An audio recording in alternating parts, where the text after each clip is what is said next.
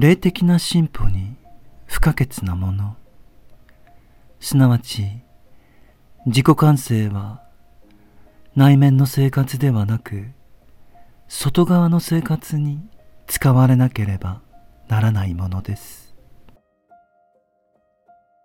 精神的な進歩を遂げようとすることは中断が許されることではありません。それは私たちの義務であり想像するよりもはるかに大きなものです。そしてこの義務は私たち人類の発展のためでありさらにはそれが他のすべての生き物の法則となるのです。しかし悪の力は外側の社会生活の中で霊的な発展にふさわしいものを直接利用しています。ですから人間の外的な生活とそれにリンクする悪の外側の活動においてもし私たちが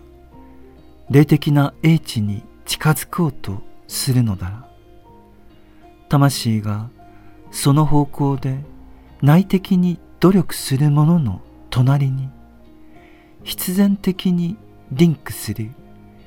第二の領域を置かなければならないのです。その結果矛盾と思われるものが存在します。しかしこの世界はそもそもがそのような生きたパラドクスであり人間はその中を生きているのだとそう言いたいのです。私たちは霊的な世界に入るために魂の中で自我を強くしなければなりません。まさにエゴが私というエゴ意識が強くならなければならないのです。しかしもし霊的なステップアップが利己主義を発展させるだけだとしたらそれはあまりうまくいかないのです。だから人間は利己主義を捨てて霊界に入らなければなりません。むしろ利己主義を捨てなければ霊界には入れないのです。実際に霊界に入る人間はこのことを痛いほど感じなければならなくなるのですべての利己主義を客観的に自分の前に置いてこの世で自分が拘束されていたその利己主義を見なければならないのです。だからこの世を生きている間に私たちは生活の手段を使ってできる限り無欲になる方法を考えなければなりません。なぜなら霊界では魂の生活の強化に到達するためにもはや無欲になる機会がないのです。しかしこれは見せかけ上の矛盾に過ぎません。霊的な覚醒を通して霊界に入る時も死の門をくぐって霊界に入る時も自分の内面にある強さを持って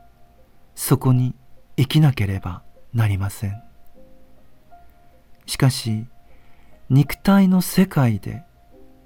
無視無欲の生活を通してこの強さを達成することができなければ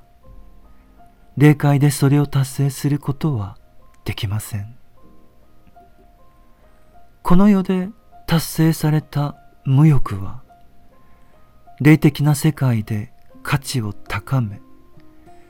正しい利己として映し出されるのです。私たちが霊界に近づくにつれこの概念がいかに難しくなるかがわかります。しかし同時に人間の人生全体がどのようなものであるかも見えてくるのです。ここで人間が新たに誕生してこの世で肉体を持ったと仮定してみましょう。そしてこの経過を逆にたどってみましょう。それはこの世に誕生する前この世に受胎する前そして死んで霊界に入り霊界から受胎するまでの間となります。もし仮に霊界にいたその人間が霊界で肉体をまとっていたとすれば霊界の生命であったその人間が不当にこの世に肉体を下ろす可能性もあるのです。それは霊界の善を肉体に下ろすという意味で魂が肉体に迷い込むのです。そして霊界で善であったものがこの世の肉体で悪となり邪悪となるのです。人間が霊的存在であるために必ず必要なもの。ある意味では人間存在の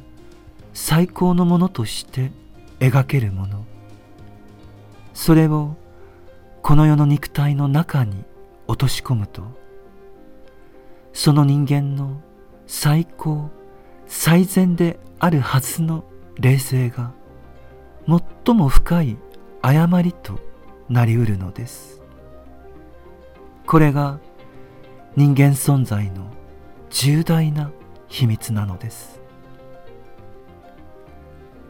この世の悪は何によって人生に入り込むのか。いわゆる犯罪は何によって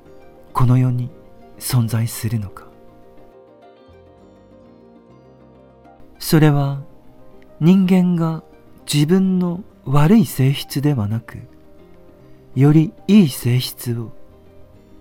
本来は悪になり得ない肉体の中に潜り込ませることでさらに肉体には属さずまさに精神に属するその特徴を発達させることでそして肉体が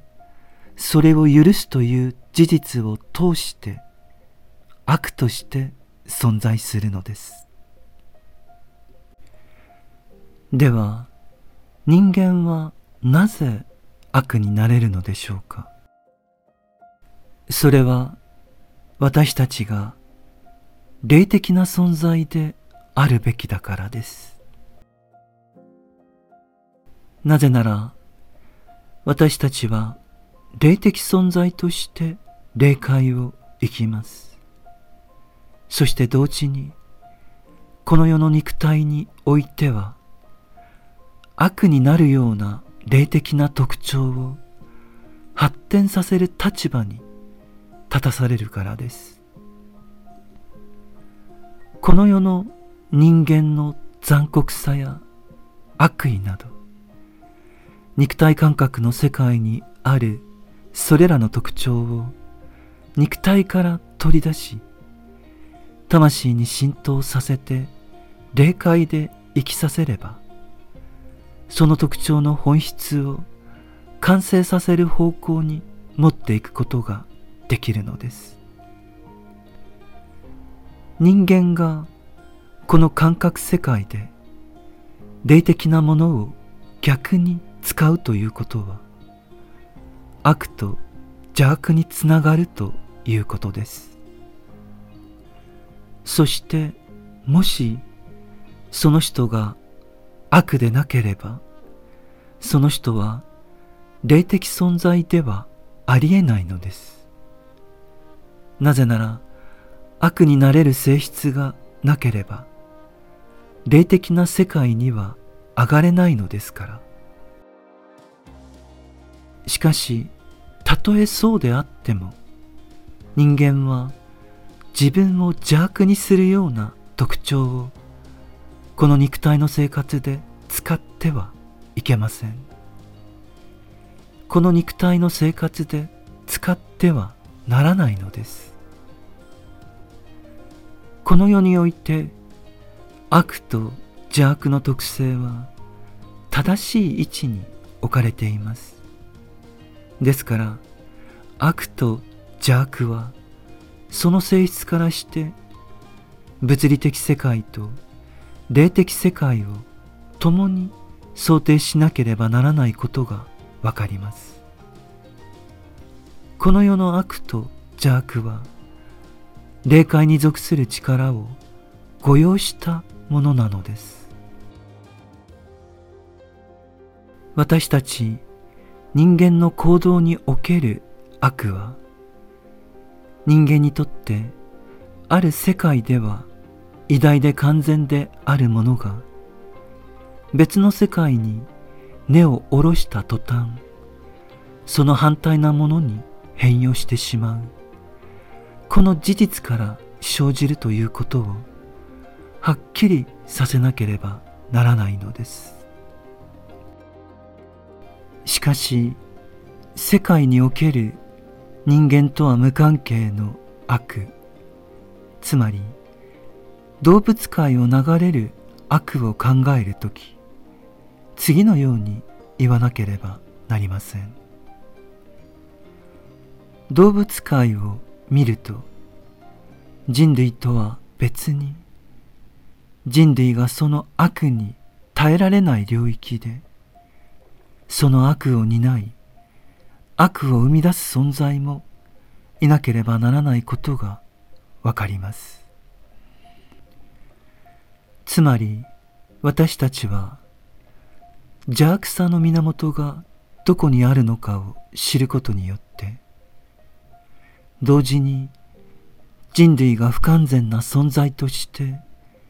この世界に挿入されているだけではなく世界に不完全さをもたらす。他の存在もあることを認識することが必要なのです。その不完全さをもたらす例は私たち人間が現在行っているようなことを私たちが人間として存在する以前から行ってきた実在です。この存在によって動物界にあるすべての悪が生じたのです。では人間の悪と邪悪は輪廻転生する魂のせいなのでしょうか。この世の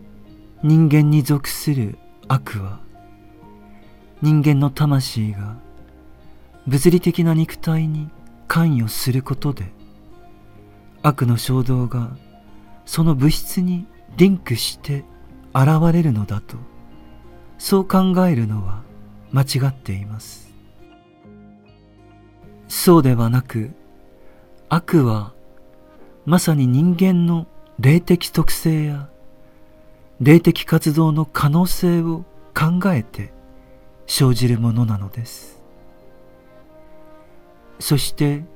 私たちは自分自身に対してこう言わなければなりません。人間は物理的世界と霊的世界の両方に属する存在であり人間の中には不完全ではなく霊的法則の完全性がありその事実において振り子のように一方の振り切れた位置に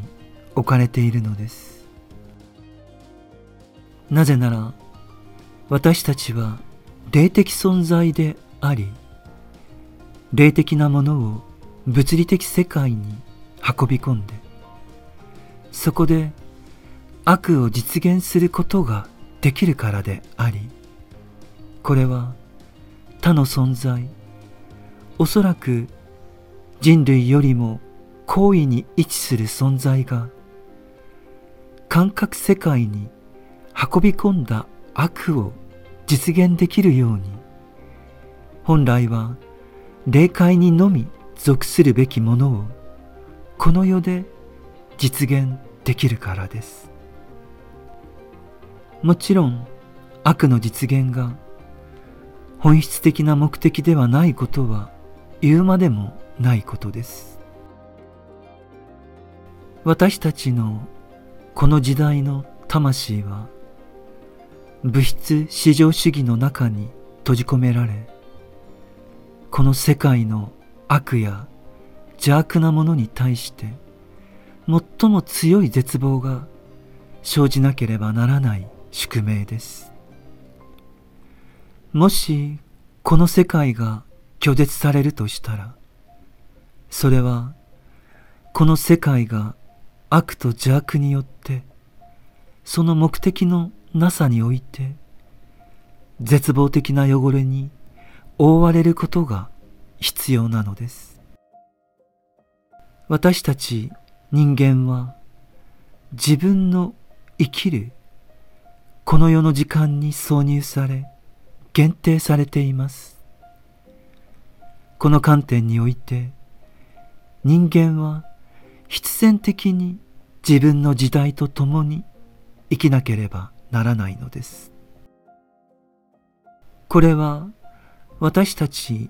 人間存在の特性であり私たちはこの時代を生きる存在とともに見出されるのです。だからこの時代に世界に対して心を向ける人々が悪と邪悪の圧倒的な存在に出会う時人々はこの悪が正当化される霊界の摂理に気づかないことにおいて世界を無情にも通り抜けるその幻想に屈服してしまうでしょう。霊的研究者は本当の意味でのスピリチュアリストは今多くの魂が自分ではどうしたらよいかわからないその全体を見つめ霊的真実への探求を正しく捉えなければならないのです。この世の人間の利己主義は無欲を目指して強化されなければならないものです。